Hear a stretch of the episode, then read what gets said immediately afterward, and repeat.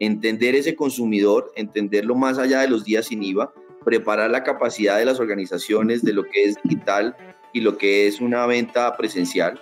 Y sobre eso, las pymes y lo que tuvimos de invitados, estaba revisando acá, tuvimos alrededor de 60 o más de 60 episodios, hablamos mucho de comercio electrónico.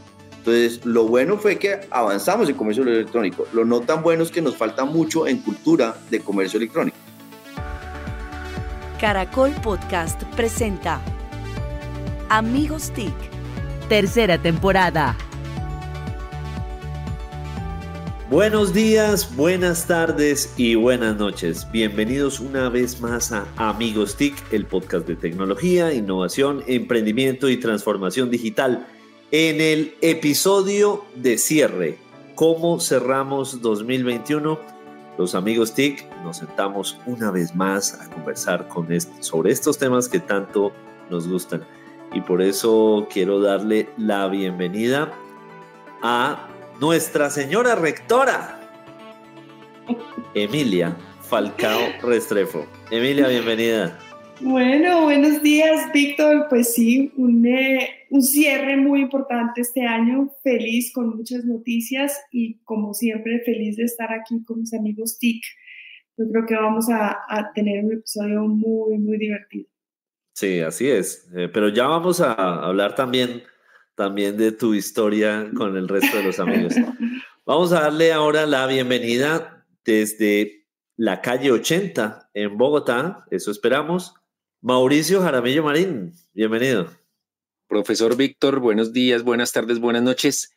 Rectora Emilia Falcao, buenos días, buenas tardes, buenas noches. Hay un honor tener ahora una rectora universitaria en Amigos TIC. Ahora sí nos tocó ponernos serios después de cuatro temporadas, después de tres temporadas y cuatro años. Sí, sí, ya, ya era hora, ya era hora. Desde, quién sabe qué lugar pueda estar hoy él no suele estar desde sus latifundios, o por lo menos no, no chicanea eh, con sus latifundios, pero está en algún lugar del mundo. Don Jorge Jole Restrepo. Hola, muy buenos días, buenas tardes, buenas noches y buenas madrugadas. Un placer estar acá y felicitaciones a Emilia Falcao Restrepo. Vamos a trabajar por una educación del siglo XXI. Así es. Desde una universidad para el siglo XXI.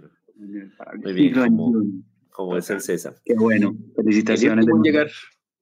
Sí. y como diría Mauricio, el último en llegar, don Santiago Pinzón Galán, desde alguno de sus latifundios, esta vez desde, bueno, ya nos dirá, desde Emiratos Árabes o Villa Leyva. Me reporto en el lugar de la noticia. Buenas tardes, buenos días, buenas noches. Un placer ver a Emilia Falcao, rectora Restrepo.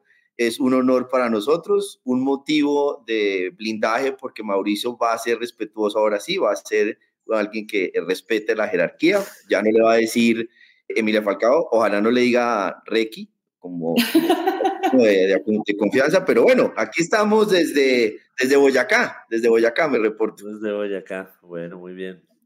¿Y quién les habla? Víctor Solano desde la hermosísima ciudad de Socorro en Santander, 24 grados centígrados, el mejor clima de Colombia. Y estamos acá hoy todos para hacer la grabación del episodio de cierre de Amigos TIC de esta temporada 2021 que yo creo que nos la gozamos, ¿o no, amigos? Estuvo espectacular. Espectacular. Con unos invitados increíbles. Exactamente. Exacto maravillosas conversaciones, siempre aprendizaje. Además, con eh, deberíamos hacer una compilación de los, de los bloopers de Mauricio, esas llegadas tarde, todas esas cosas que hace Mauricio siempre. Eh, y, bueno, lo, lo, que más me gustó fue el coaching que hubo durante toda la temporada. sí, hubo coaching. sí, sí, coaching y coaching, un crecimiento personal impresionante. Sí, yo he aprendido a ser más resiliente. Exacto, tan bueno fue ese coaching que terminaste rectora. O sea, ¿qué tal? Miren cómo empecé. Hoy hace un año, y tal vez esto es interesante para los que nos oyen, ¿por qué me llaman Emilia Falcao? Y es que hoy hace un año literalmente metí la pata. y me fracturé un pie, tuve una cirugía y casi nada, sino cinco meses de muletas. Sí. Y aquí están haciendo goles. Y fíjense cómo terminamos este año, nuevamente diciembre, y hace tres días tuve el honor de ser nombrada rectora de mi alma mater, el César. Bravo. Felicitaciones, felicitaciones. O sea, el resumen es, uno puede arrancar con el pie izquierdo o terminar con el pie derecho. Exacto, por eso les digo, así fue. O sea, es un año maravilloso, que no se diga que no fue un año versátil. Sí. Bueno, muy bien. Y hablando de versatilidad, ah, tuvimos además muchas industrias, fuimos muy versátiles en cuanto a industrias y, temas. Tuvimos industria de alimentos, educación, minería. Transportes. Transporte, exacto. Y yo, yo creo que eso, que eso es bien interesante porque, porque uno empieza a ver una madurez eh, muy, muy buena en cuanto a, al tema de transformación digital en diferentes sectores. Ya, ya no solamente hay que hablar con el de Microsoft, con el Google o cualquiera de estas marcas, sino que ya en, en diferentes sectores, pues en todo se tiende, todo se tiene una conversación muy seria frente a la transformación. Sí, de acuerdo. yo creo que... y son conversaciones maduras, que yo creo que es lo importante. Sí, sí, sí. Yo creo que justamente eh, 2021 mostramos en Amigos TIC que todas las compañías son hoy en día compañías de tecnología. Lo que pasa es que se ubican para trabajar en distintos sectores de la economía, para aportar valor, y, pero definitivamente hay una transformación digital en marcha. Y por eso, amigos TIC, hoy yo creo que la propuesta es que tengamos una conversación alrededor de lo que pudo haber sido un balance de este año, lo bueno, lo no tan bueno de 2021 y si quieren entonces terminamos con perspectivas para 2022 y lo que nos puede esperar en transformación digital, reactivación económica. Entonces, em, bueno, ¿quién quiere comenzar? ¿Quién quiere poner eh, como el testigo de en esta conversación de lo bueno y lo no tan bueno de 2021? Pues yo puedo empezar, eh, porque soy el más tímido acá, entonces para romper el hielo, mm, diciendo que lo bueno, un primer punto, lo bueno fue Colombia mejoró en el ranking de competitividad digital. Mejoramos dos puestos, somos el puesto 59 de 64 países. Claramente suena poco, pero es muy importante ver que eh, empezamos a tener una realidad frente a lo que es la digitalización del COVID. Eh, es decir, empezamos a tener unos cambios que pueden ser estructurales y que ese va a ser el principal reto del próximo gobierno. Entonces, primer punto, como para ponerlo acá, es mejoramos y estamos en el top 5 en Latinoamérica. Antes estábamos fuera del top 5. Entonces, mejoramos dos puestos a nivel mundial y mejoramos también el rango de Latinoamérica. Eso, un ejercicio que es de ecosistema, porque tiene temas de tecnología, temas de conocimiento, temas de preparación al futuro son 52 subfactores y por eso creo que hay que celebrarlo. Nosotros desde la ANDI lo hemos eh, hecho parte de la hoja de ruta y para Latinoamérica y para Colombia es muy importante que mejoremos, no que empeoremos. Entonces, ese es un punto para destacar. Sí, yo tengo otro punto para destacar. A mí me gusta lo bueno y es la, la, realmente la capacidad de resiliencia, esta palabra que está tan de moda de los colombianos y cómo realmente eh, después de un 2020 eh, que realmente generó muchas angustias a todos nosotros, termina en unos niveles de desempleo como eh, estábamos al principio de la pandemia, todavía mucho por mejorar, pero somos el, junto con Pakistán, el país que mayor crecimiento ha logrado volver a, a estos niveles eh, de los inicios de la pandemia y pues realmente esto es un reconocimiento para todos nosotros, para el esfuerzo de todos los empresarios, para el gobierno eh, y realmente que nosotros como individuos es esa capacidad emprendedora, innovadora del colombiano que ha llevado a la reactivación económica. Sí, y, en esa línea, Emilia, yo creo que, que el emprendimiento también ha, aportado eh, o ha hecho un gran, un gran aporte. Y, tuvimos este año récord de inversión de Venture Capital en Latinoamérica y por supuesto en Colombia. Eh, y eso es muy, muy positivo. Además, la, la, creación de la, de la Cámara de Santiago en, en la ANDI, que digamos, ANDI el futuro se vuelve la Cámara de Crecimiento y Consolidaciones, eh, Santiago. Emprendimiento y aceleración. Emprendimiento y aceleración, que, eso también da una señal muy, muy, muy, fuerte. Y, también, digamos, que la, el, nacimiento, acá hago cuña de una vez, de, de, la asociación de tech eh, pero, pero, pero además la consolidación de PromTech, de FinTech. Entonces uno, uno empieza a ver que, que, que a nivel de, emprendimiento y, y, startups, pues eh, creación de, nuevas empresas, pues el, el, eh, hubo una dinámica muy, muy importante en este 2021. A mí me gustó mucho que hubiese, se hubiese dado el nacimiento de algo como esta comunidad, o más bien como una formalización de la comunidad de tech, porque muestra primero que hay cohesión, que hay propósitos comunes, que aunque cada una de estas organizaciones, de estas marcas que está haciendo cosas muy importantes de manera individual, hay un sentido de comunidad, eh, hay un, una convicción en que el sentido de pertenencia suma para este propósito final que es que tengamos una educación que sea coherente con los tiempos que estamos viviendo y con los que se nos vienen, que incluso pueden ser de incertidumbre, pero creo que este tipo de comunidades lo que muestra es que aunque haya incertidumbre, tenemos que estar unidos para afrontarla y que nos va mejor si estamos unidos. Sí, yo creo que hay una frase que a mí en esta industria, pues que llevo tantos años, siempre me ha movido y es conecta y colabore. Yo creo que es la única forma en que todos crezcamos, y evolucionemos. Ahí, ahí, e, ese eslogan es de unos amigos nuestros que aquí tuvimos invitado. así es, y me fascina, nuestros amigos de Cívico, y me fascina.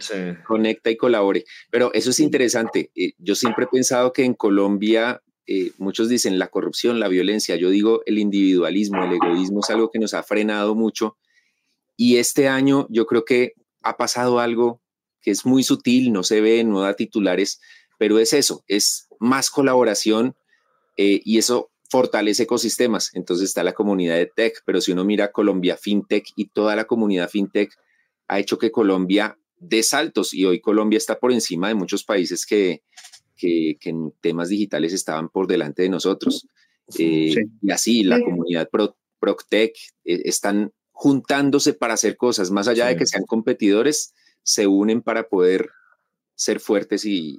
me, me encanta eso que estás diciendo, Mauricio, porque yo creo que el colombiano somos solidarios por naturaleza, pero una cosa es ser solidarios y otra cosa realmente es conectar y colaborar. Mm gusta mucho lo que estás diciendo porque sí creo que ha habido un cambio cultural. Está iniciando un cambio cultural. No podemos ser tampoco ambiciosos todavía, pero está iniciando y fantástico. Y, además les, les, cuento algo, muy bonito, digamos, como esa colaboración, y es que sabemos que FinTech, digamos que a nivel de estas asociaciones, es la que más tiempo lleva y además se ha consolidado, pues, y ha hecho cosas muy, muy interesantes. Y ellos de forma muy generosa nos han, nos han eh, prestado los estatutos, nos han contado sus buenas prácticas eh, y entonces nos, nos, casi que nos han adoptado como un bebé eh, para, para, que nosotros como EdTech surjamos y, tengamos como el reconocimiento que ellos, que ellos tienen. Y, eso es, y eso es un muy buen ejemplo de lo que ustedes están diciendo. Ese, ese punto de Jole creo que es el principal conectando con lo que dice Mila y es colaboración, cooperación y como hablábamos de co-creación. Creo que eh, las oportunidades de esas tres C eh, en un año tan retador, o estos dos años tan retadores, pero mirando el 2021, dicen mucho la capacidad de ecosistema, de que sí estamos madurando, como dice Emilia, eh, cultura, de, de, compartir información y sobre eso profundizar otro tipo de sectores. Y que ahí creo que es el principal, digamos, legado del 2021, es que sí podemos desarrollar ecosistemas. Eh, están dando los pasos para eso, que no están listos por cultura, por muchas cosas, por regulación o lo que vamos a hablar también, pero que Colombia también es protagonista en también ser distinto en el desarrollo de ecosistemas, no se queda quieto, que eso es muy, potente, como dice Vales, muy potente. Sí, hay, hay, una cosa que a mí me encanta y es que, pues, a mí hace muchos años Adriana Noreña, la directora de Google para América Latina, le dije, oye Adriana, estoy tan cansada de empujar a, en, que nos crean que el mundo está cambiando, que el tema digital, y, y, me dijo, no, no, no te puedes cansar, estamos en la última milla. Lo que no he tenido la oportunidad de decirle a Adriana es que qué última milla tan larga la que hemos recorrido. Pero yo sí creo que la pandemia sí fue esa última milla.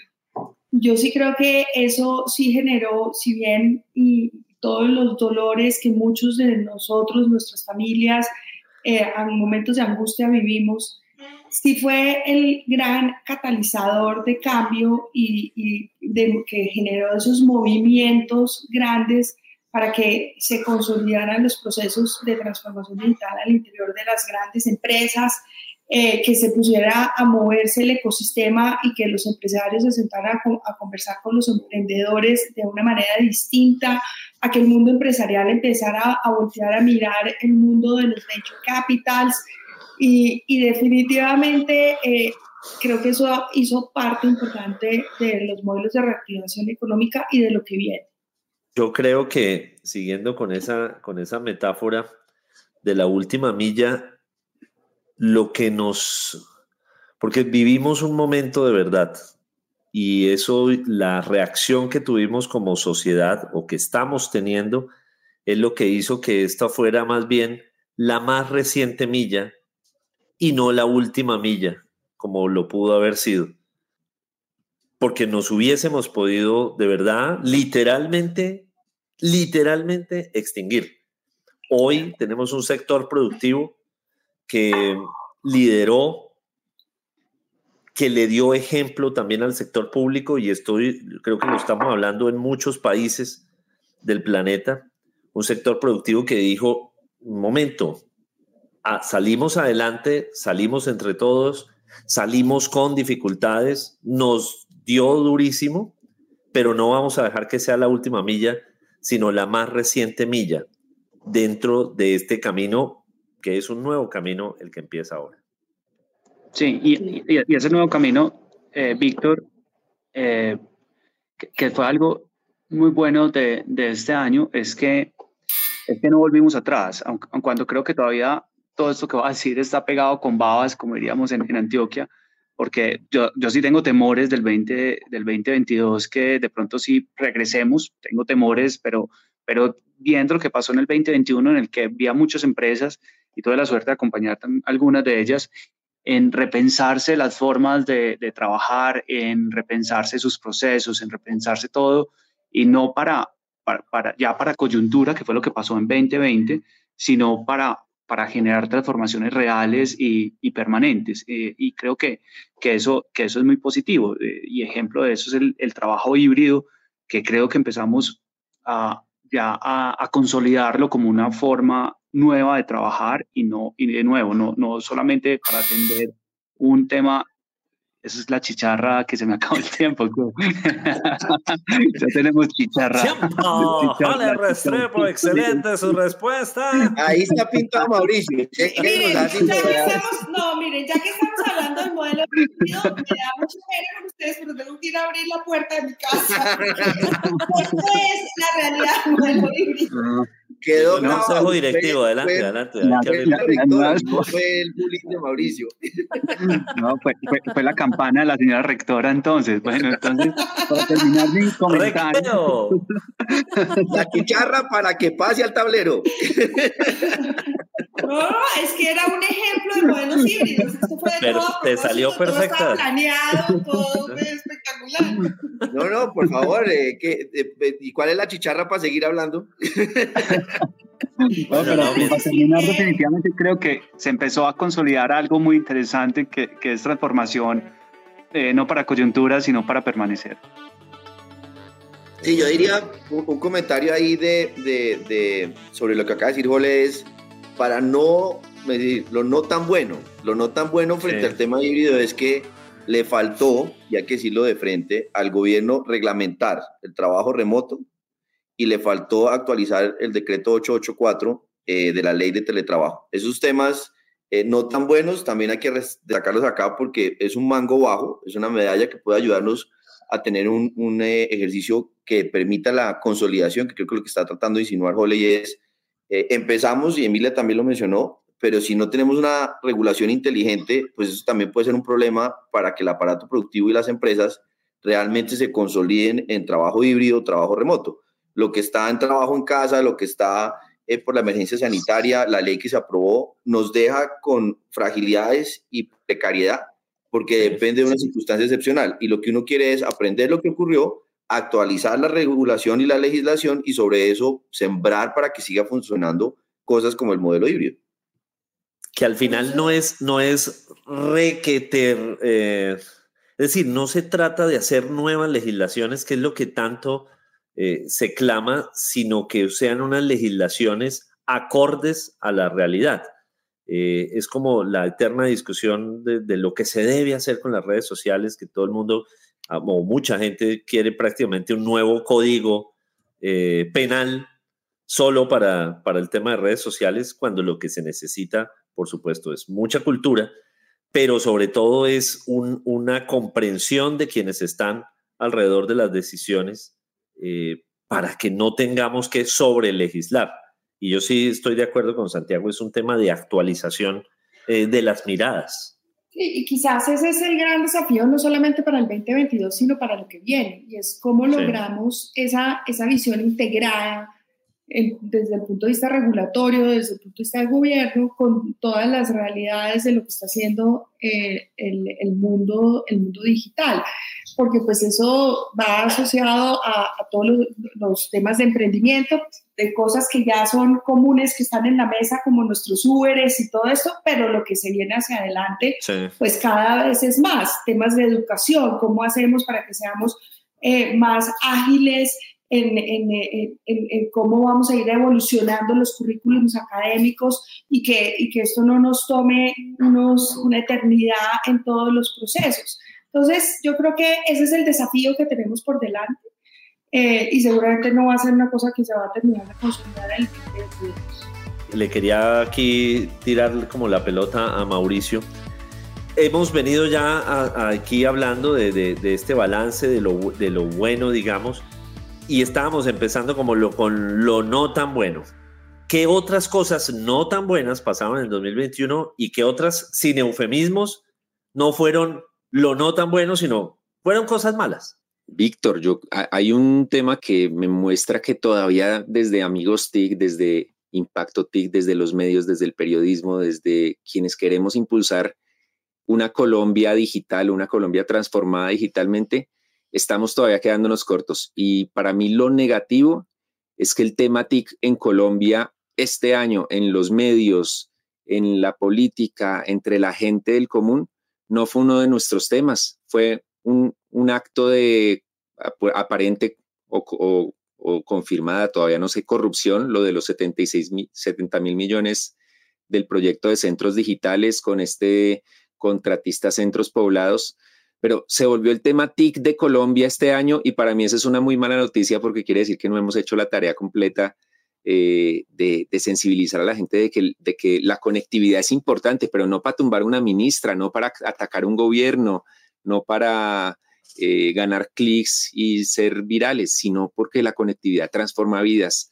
Ahí creo que eh, eso fue lo negativo. Claro, negativo que un proyecto como este tan importante haya tenido un, un golpe en su, en su, en su desarrollo. Ya, ya, ya la ministra Carmen Lija Valderrama anunció que eh, lo toma ETV y esto va, esperemos que en 2022 arranque, pero para mí lo negativo fue eso, que como que el tema TIG importante para la gente del común no fue nada de lo que hablamos nosotros, fue un tema casi que judicial. Bueno, y eso, el impacto que trajo eso en la educación. Más de dos millones de niños sin ir durante el 2021 y eso también fue lo malo del 2021. Pero mira, hay, hay, matizo Emilia Falcao, rectora Emilia Falcao, porque estos dos millones de niños llevan, llevan 26 años de Internet en Colombia sin conectividad, o muy poco tiempo han tenido conectividad.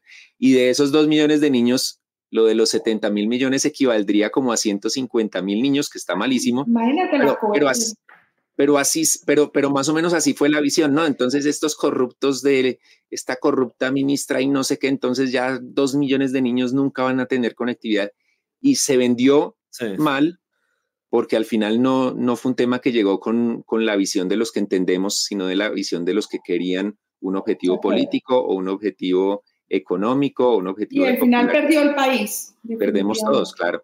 Sí, yo, le quería preguntar a, a, Holly justamente su, su opinión sobre, más indignado eh, sobre lo que está diciendo eh, Mauricio, porque termina siendo una paradoja que la tecnología rara vez es la noticia es importante en Colombia. Para la...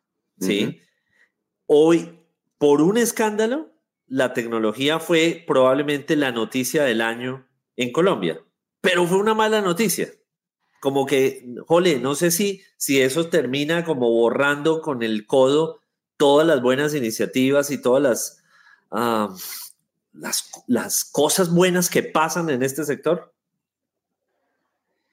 Sí, pues probablemente sí. Lo que pasa es que sí había que hablar de eso. O sea, eso fue una, una, una, vergüenza magistral, pues gigante, que podríamos tener otro capítulo completo, pues para, para hacer un debate frente a las razones de, de, de eso. Pero volviendo, digamos, como al, a la raíz de lo que decía Mauricio, creo que, que sí falta, digamos, mucha conversación y estamos en un año preelectoral, además, eh, y, y Santiago ha insistido mucho, candidatos hablen de, de TIC y yo creo que ciudadanía exija, exija más, más allá, digamos que lo, que sí es, debemos superar, pues digamos como el, el, discurso, no solamente exigir frente a, frente a unos 70 mil millones, sino hacer eh, unas eh, posturas mucho más maduras, digamos, como, como, como sociedad civil frente a, por ejemplo, eh, por qué no se ha avanzado, y él lo ha dicho también Santiago mucho, porque no se ha avanzado en peajes digitales, en, el tema de peajes digitales.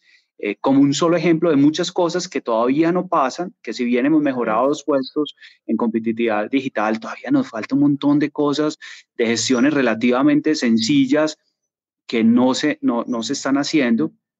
Entonces yo, yo sí creo que tenemos que, que, que seguir evangelizando. Ahí Emilia lo que traes, no, no nos podemos cansar, hay que seguir con toda. Y yo creo que eso es pues hablando de retos ya 2022 un poco, haciendo desorden, pues si ya lo hizo Santiago, pues yo también lo hago. Hablando de retos 2022, ese es uno, uno grande que tenemos que, que hacer como sector y es que los candidatos eh, hablen de, de TIC y que, que los votantes, sobre todo, se lean el capitulito que hable sobre, sobre tecnología en, en, en los planes de gobierno de los candidatos. Yo, yo ahí meto la cucharada para ser disruptivo, no el que arma el desorden. Jorge ahí me estaba poniendo otro label. Y ese es el de, precisamente, tiene toda la razón Mauricio en lo desafortunado y creo que estamos totalmente de acuerdo que ese no debería ser la noticia TIC eh, para el país y que nos lleva a, a un tema de, de, datos concretos, por ejemplo, y es, estamos en un 53% más o menos de conectividad de los hogares. Entonces, ¿Qué va a pasar con la otra Colombia? El tema de Colombia profunda y lo que está ocurriendo, esa es, y conecto con la agenda de, de, de Jole, de los candidatos Congreso, porque tiene un tema de despliegue de infraestructura, de, de legislación, de poder facilitar eso, de la conectividad, eh, de inclusión, de equidad, de tener, por ejemplo, esto las oportunidades para más mujeres, como Emilia sabe, y es que empoderemos a las mujeres porque tienen también acceso al Internet y tienen la capacidad de sobre eso educarse. Eh, eh, y veo también otra cosa que no hemos mencionado acá.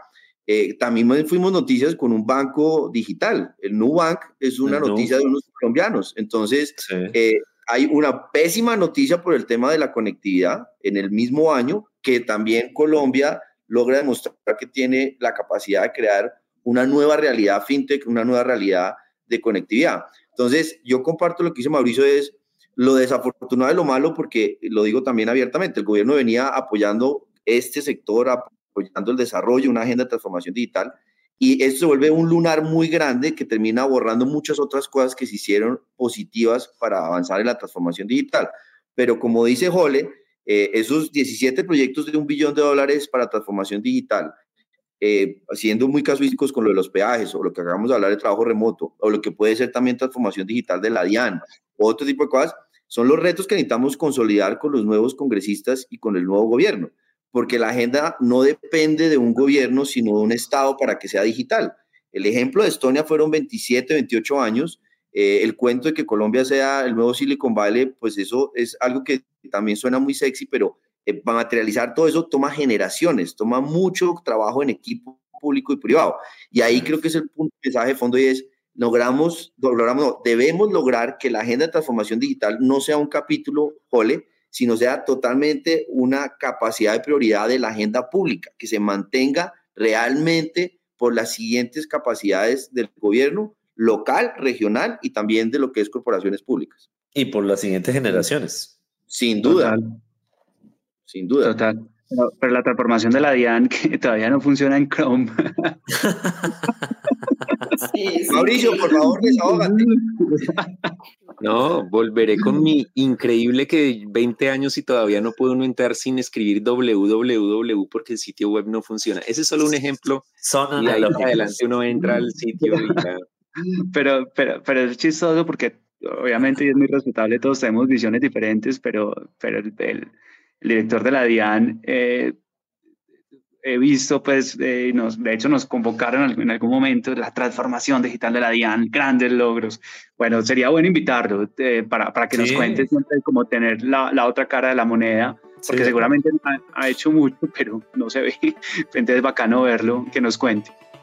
Eh, otra, otra cosa que, si me permiten, que, que no fue tan bueno, que no fue tan bueno, y es de nuevo un, un reto que nos queda, es el, común denominador en todas las conversaciones que tuvimos es la, la falta de talento.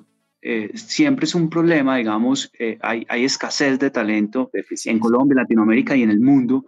Eh, y yo creo que eso es, eso es un, reto muy grande porque, por un lado, tenemos gran porcentaje de, de, desempleo en jóvenes, pero por otro, tenemos un, un sector eh, digital que todo el tiempo está diciendo no hay talento, no hay talento. Entonces yo creo que ahí hay, un, ahí hay algo que, que tenemos todavía eh, por resolver.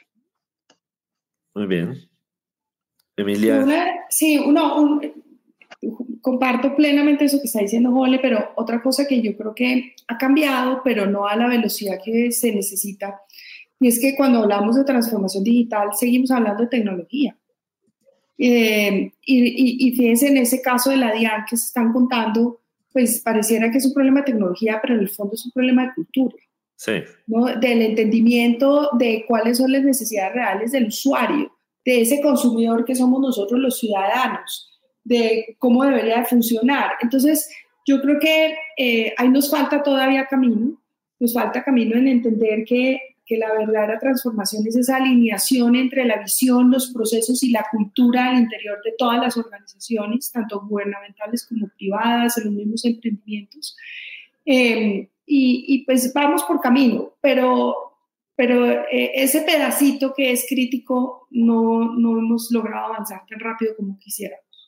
Sí. y, pues como para darle una buena a la DIAN, ya que le hemos dado tanta, tanto palo, esta no fue del 2021, sino del 2022, pero voy a contar, del 2020, perdón, pero voy a contar la anécdota y es que por la crisis económica de, de, la pandemia, volvieron un, un, un, proceso que duraba tres, cuatro meses, que era la, la, devolución de los saldos a favor de la retención en la fuente. Eh, ya fue un proceso que duraba dos, de dos a tres, a tres semanas y, nosotros en Hipercubos pedimos esos saldos a favor y realmente fue, fue, fue rápido. Entonces eso demuestra que sí se puede, que, que no hay que... No, no, no, hay que ir desde, siempre desde la mala fe de es que esos saldos, quién sabe qué hay detrás, no sé qué, sino que desde la buena fe, ahí están, pues vamos a volverlo rápido y, y, realmente, realmente funcionó. Entonces, definitivamente es un tema de, de proceso y, y, cultura que se puede cambiar. De acuerdo, de acuerdo, muy bien. Y otro, Pues- otro tema, Víctor, no tan bueno, es que, eh, y es contradictorio, profundizamos comercio electrónico, o sea, mejoró eh, claramente muchas circunstancias de comercio electrónico, pero también todavía tenemos las filas digitales. Tenemos un problema de logística, tenemos un problema de, de capacidad de las organizaciones. En un día de, en el último día sin IVA, se reportaron hecho, los tres días sin IVA en 2021 fueron 2.4 billones de pesos. Y en un día eh, de ventas eh, que no es eh, sin IVA, mejor dicho, normal, es evidente la diferencia. O sea, la gente abrazó hasta cierto punto las posibilidades de comercio electrónico durante el año y claramente en los días sin IVA. Pero lo no tan bueno es que tenemos que lograr, como dice Emilia, la mentalidad de lo que es comercio electrónico entender ese consumidor, entenderlo más allá de los días sin IVA, preparar la capacidad de las organizaciones de lo que es digital y lo que es una venta presencial.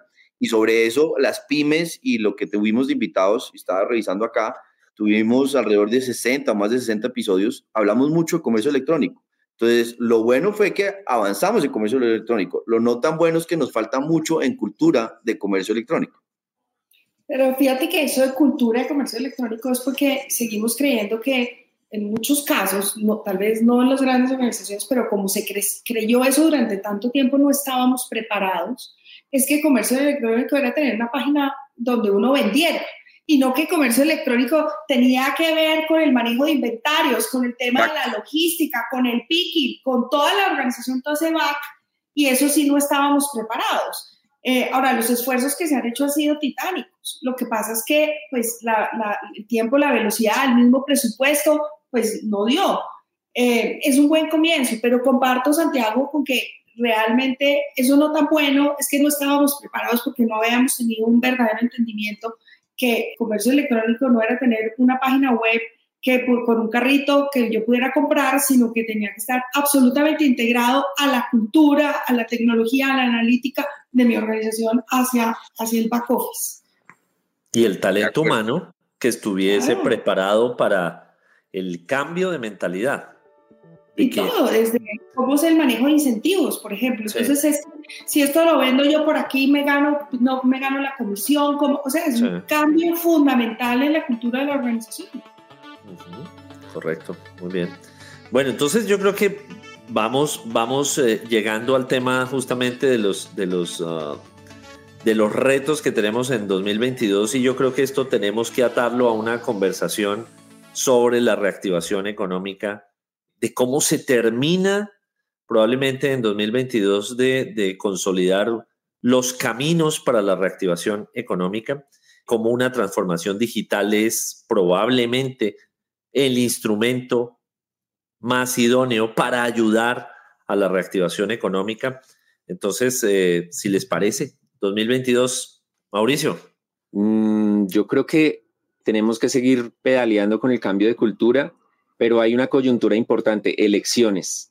Sí. Elecciones. Y ahí mm, creo que estamos todos alineados. El que más ha sido activo en esto de, de invitar a los candidatos a que hablen de TIC, que es es una campaña que hicimos en 2018, ha sido Santiago y me uno, tenemos que hacer que pongan el tema TIC en su agenda.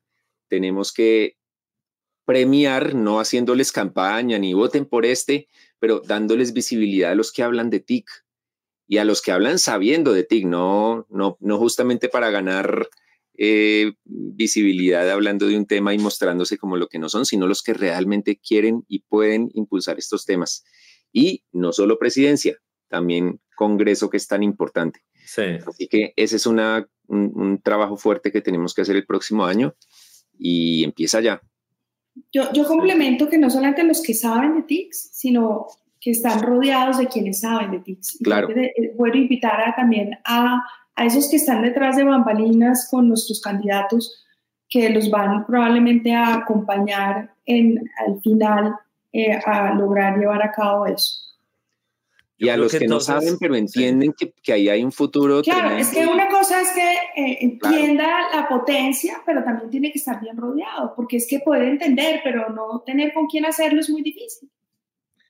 yo, yo, creo que es el punto de fondo, eh, señora rectora, y es los equipos, y es cómo, para efectos prácticos, uno va a tener congresistas y los equipos que llaman UTL, los equipos de los, de los congresistas que acompañan al congresista, y las unidades de trabajo legislativo. Futuro ministro de Minería. ¿Por qué? Pues porque tenemos que esa agenda de transformación digital no se quede solamente con la ministra o ministro de TIC o con el director o consejero de transformación digital. Eso es un reto que tenemos. ¿Qué va a pasar con la consejería si eso sigue o no sigue y el tema de articulación? Eh, y lo que es construir una Colombia país digital, que ahí meto la cuña desde la ANDI. ¿Por qué? Porque le digo concretamente, este año fueron 147 proyectos de ley en temas de TIC. Entonces imagínense la variedad de temas que se hablan y se abordan, eh, y ahí vienen los equipos. Y esos equipos de los congresistas, como de las organizaciones, de las entidades públicas, tienen problemas de conocimiento de la apropiación, de la adopción, de lo que es finalmente eh, el impacto social eh, y de equidad que puede tener apostarle a la transformación digital. Entonces, creo que además, lo sabemos todos, hay gente que fue ministra, que vuelve y aspira al Congreso. Hay champions que han estado trabajando este tema, que eso, como dice Mauricio, es de resaltar. Es importante ver que congresistas que también han pasado por Amigos TIC continúen con una agenda, por ejemplo, en temas de historia clínica electrónica, de antitrámites que nos han acompañado, de, vehículos eléctricos. Hay una agenda muy rica en el Congreso que es legislación inteligente. Yo creo que eso es algo que queríamos posicionar es cuál es la legislación inteligente para el siglo XXI, para educación siglo XXI, para un país digital siglo XXI. Y también viene el tema de regulación. Se nos pasó eso. Algo no tan bueno del 2021 fue, no se reglamentó, lo mencionó por el lado Jole, el tema de plataformas. El tema de Uber no se ha logrado. Sí, después de nueve años que ha llegado a Colombia, y eso es una compañía, pero el tema de colaboración, de economía colaborativa, sí o sí tiene que estar en la agenda del próximo año, en el próximo Congreso. No puede ser que al final de los siguientes cuatro años no tengamos reglamentación inteligente de movilidad en plataformas. Eso no puede llegar a suceder. Entonces ahí hay cosas que por eso tan importante. Totalmente Yo creo, Santiago, que otra cosa que es un desafío para lo que viene y relacionado con todo esto es que nosotros tenemos una gran responsabilidad como ecosistema digital y es trabajar de la mano con el gobierno, trabajar de la mano con estos candidatos y de verdad cómo nos integramos y apoyamos los emprendimientos, los conocedores de, todos nosotros del tema digital, porque tenemos una responsabilidad no solamente de trabajar y desarrollar nuestros, nuestros proyectos de vida o, nuestras iniciativas desde las distintas instituciones en donde estemos, sino que, pues, si somos los que conocemos de alguna manera, también tenemos ese compromiso como ciudadanos de participar activamente, de apoyar a esos candidatos y, pues, después al futuro presidente, definitivamente, a los congresistas, porque si no lo hacemos entre todos va a ser muy difícil. Sí, entonces, amigos candidatos, señores y señoras candidatas a la presidencia de la República, cuenten con que vamos a estar aquí con este espacio para que podamos tener una conversación alrededor de lo que son sus propuestas, su, mirada alrededor de la tecnología, de la transformación digital, del uso inteligente de, la, de, de estas plataformas, de la legislación inteligente, como bien lo decía Santiago, eh, porque el país necesita conocer esa mirada y este probablemente pueda ser, eh, modestia aparte, el espacio idóneo para hacerlo, para tener una conversación en donde tranquilos nosotros no vamos con el ánimo de corcharlos, pero sí pues haremos preguntas eh, alrededor de lo que es su apuesta. Oli. Eh, cambiando un, poco de tema, pero también lo podemos hilar frente, frente a lo de la regulación y ya lo, lo hemos hablado, el tema del trabajo remoto. Yo creo que uno de los grandes retos es en el 2022 consolidar estas nuevas prácticas de tanto de aprendizaje como de, de trabajo que hemos venido logrando. Y, y, me voy a detener en el, en el primero de, de, aprendizaje y es que eh, ya se anunció que el próximo año eh, las entidades educativas van a poder tener clases sin, sin ninguna restricción de aforo. Eso es muy bueno. Eh, yo como profesor celebro pues poder hacer mi, clase presencial, la, disfruto, siento muchas veces que, que fluye mejor, pero no podemos eh, ignorar y dejar muchas prácticas buenas que, tuvimos en la, en la virtualidad, el uso de plataformas eh, colaborativas, el uso de recursos digitales, el uso de, de nuevos medios hacen que la, que la experiencia de aprendizaje sea mucho más enriquecedora, mucho más conectada con las nuevas generaciones y, y, me asusto que volvamos, digamos, a la tiza y el tablero y se nos olvide mucho de lo que logramos en 2020 y 2022. Entonces es uno de esos grandes retos que veo para el próximo año. Yo creo que otro reto tiene que ser lo que hablamos hace un momento, toda la consolidación del comercio electrónico. Eh, esto llegó para quedarse, los consumidores aprendieron que el comercio electrónico es eh, una forma adicional de adquirir eh, productos y servicios que funciona, que ante ciudades caóticas como la nuestra eh, es una opción muy favorable. Entonces yo creo que el gran reto es que todas estas grandes plataformas se consoliden y que los emprendedores eh, también busquen las mejores opciones para consolidar y de hacer absolutamente eh, práctico, rentable eh, sus modelos de comercio electrónico. Mauricio. Para mí, consecuente con lo que habla, algo de lo que hablamos para de 2021, para este déficit de talento digital y no solo para el déficit de talento digital de gente de tecnología, sino para todos los colombianos, creo que un reto, pero también una oportunidad para el país es dar un salto en esa formación en temas digitales, en temas de tecnología, en temas de ciudadanía digital, porque esto no es de los técnicos, esto no es de los que van a desarrollar software, aunque sí, el déficit contabilizado de 92 mil o algo así colombianos está ahí, pero el déficit es en todos los campos, entre los políticos que entiendan estos temas, entre los colombianos que están en redes sociales, en que sean buenos ciudadanos digitales, entre los funcionarios para que entiendan que sus organizaciones tienen que eh, transformarse para estar más cerca y de forma más transparente para la gente. Entonces yo creo que ahí hay un reto gigantesco que no es solo de 2022, ha sido de, muchos años y seguirá, pero tenemos que dar un salto ahí. Y pues hay, hay iniciativas, eh, hay plataformas como Platzi que están generando una, un sacudón en, hacer entender a las empresas que, darles capacitación a sus empleados eh, es ganancia, no es, no es gastar plata.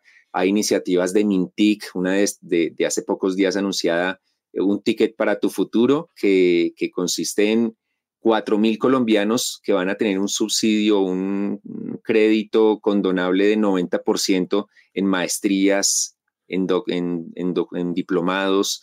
Eh, están iniciativas, hay hecho pantalla con Soy Digital, el programa de Impact Meta en el que hemos certificado a 15 mil colombianos en ciudadanía digital, pero hay muchas cosas y el CESA tendrá mucho que hacer y eh, Hipercus, eh, la Andy y Víctor con su, toda su, su, trabajo social en Santander y en toda Colombia. Todos tenemos que aportar para de verdad eh, acelerar, acelerar esta formación en talento digital y en, en ciudadanía digital, en negocios digitales y en todos estos temas. Tenemos mucho que aportar y tal vez haga una cuña aquí y es que eh, no olvidemos lo que hablamos hace un momento, no lo hagamos de manera independiente, conectemos y colaboremos, todos, porque es la única forma de verdad de lograr la masa crítica que necesitamos, porque los esfuerzos aislados no, nos, no, no van a funcionar ni darnos la velocidad que necesitamos. Sí, yo creo que tenemos otro reto y es... Eh, entender que la digitalización y la transformación digital en general nos recuerda que el país es mucho más que Bogotá y tenemos que desbogotanizar a Colombia, amando como amo a Bogotá, pero, pero logrando que el Estado tenga una presencia a través de todo el territorio, facilitando la presencia de todos los colombianos en todo el territorio y más allá de nuestras fronteras, entendiendo que el comercio electrónico desde cualquier rincón de nuestro país, desde esa Colombia profunda, debería tener o brindar oportunidades para los emprendedores rurales en Puerto Carreño, en El Bichada, en Casanare, por supuesto en Santander, pero en muchos rincones del país.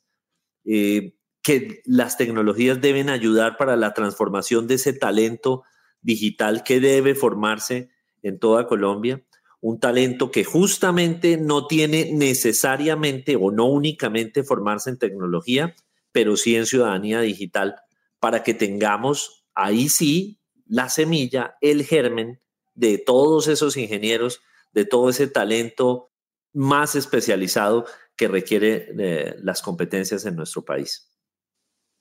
Otro reto, no sé si me oyen porque tuve problemas de, sí, lo vimos. Es, eh, eh, los digo tres rápidamente. El primero, eh, el Ministerio de Trabajo, y lo insistiré, tiene que lograr la reglamentación de trabajo remoto y tiene que lograr la reglamentación de teletrabajo antes de que se acabe este gobierno. Es una oportunidad histórica para avanzar realmente en ese modelo híbrido y lo pueden hacer antes de que termine finalmente el Q1 Existe la propuesta, la Andy ya le mandó por escrito una propuesta como tal en los dos escenarios, en actualizar el de teletrabajo y en la reglamentación de trabajo remoto. Dos, necesitamos más mujeres, muchas más mujeres en la economía digital. esas mil mujeres que eh, del programa de Mujeres Transforman, que transforman a nivel de presidencia con eh, Silvi Moschini, es muy interesante creo que mira lo, lo conoció, son mujeres que están formándose en trabajo remoto, en el comercio electrónico y en marketing digital. Necesitamos mil, es algo interesante, pero necesitamos muchísimas más. Entonces necesitamos algo concreto, es que aceleren en el primer semestre un programa tan importante y tan valioso, porque eso hay que llevarlo a las regiones, como está diciendo Víctor. Tenemos que tener muchas más mujeres a nivel de ciudades intermedias, en esa Colombia profunda también, que estén con las habilidades para poder sacarla del estadio. Y el tercer reto muy concreto que ya hablamos es que la agenda de transformación digital no sea coyuntural, que sea una política de Estado. Y ahí viene el reto principal por las elecciones, que supere el trama de un nuevo gobierno, supere el trama de una nueva administración y se vea reflejado también en algo que es de fondo. Quedan dos años de los gobernadores y de alcaldes locales. Un ejemplo concreto es el POT. Si unas decisiones se toman mal en el camino equivocado en temas como eh, lo que es despliegue de infraestructura a nivel de ciudades como Bogotá, pues qué va a pasar con otras ciudades cuando establezcan sus decisiones para el desarrollo de ecosistemas. Entonces un reto muy importante es a nivel nacional, pero acelerar a nivel de las regiones y las localidades también una capacidad de agenda en transformación digital. Muy bien. Yo tal vez antes de cerrar, Víctor, solo una cosa más, y es que no podemos olvidar el campo. No podemos olvidar la transformación digital del campo y cómo vamos a llevar la tecnología a que realmente nos apoyen a, todos nuestros emprendedores, empresarios, campesinos del campo, pero que además asegure la competitividad en este del país. Así es, agrotech y bueno, edtech, fintech, todas las tech, vida tech. Eh, necesitamos desarrollarla al máximo. Bueno amigos, pues este es nuestro episodio de cierre de cuarta temporada de Amigos TIC en esta plataforma increíble que nos ha acogido un año tercera más. Temporada, tercera, tercera, No, es que yo soy un visionario. Cuarta. Víctor sabe que después de la tercera va a ser la cuarta, esas capacidades. Sí, él entiende que después de la segunda va a ser la tercera y después la cuarta. No, vamos muy bien, muy bien.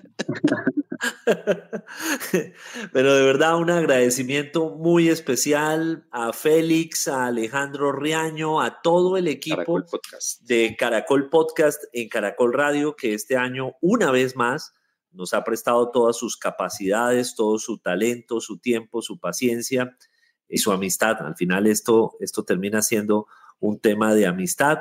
Mi agradecimiento a cada uno de los amigos TIC porque como todos los viernes, la grabación de los episodios probablemente es el, es el momento más bonito de la semana y ya lo hemos conversado acá, lo es en el mío, lo ha dicho Emilia, es el momento agradable que tenemos, uno de los momentos, pero este es sumamente especial.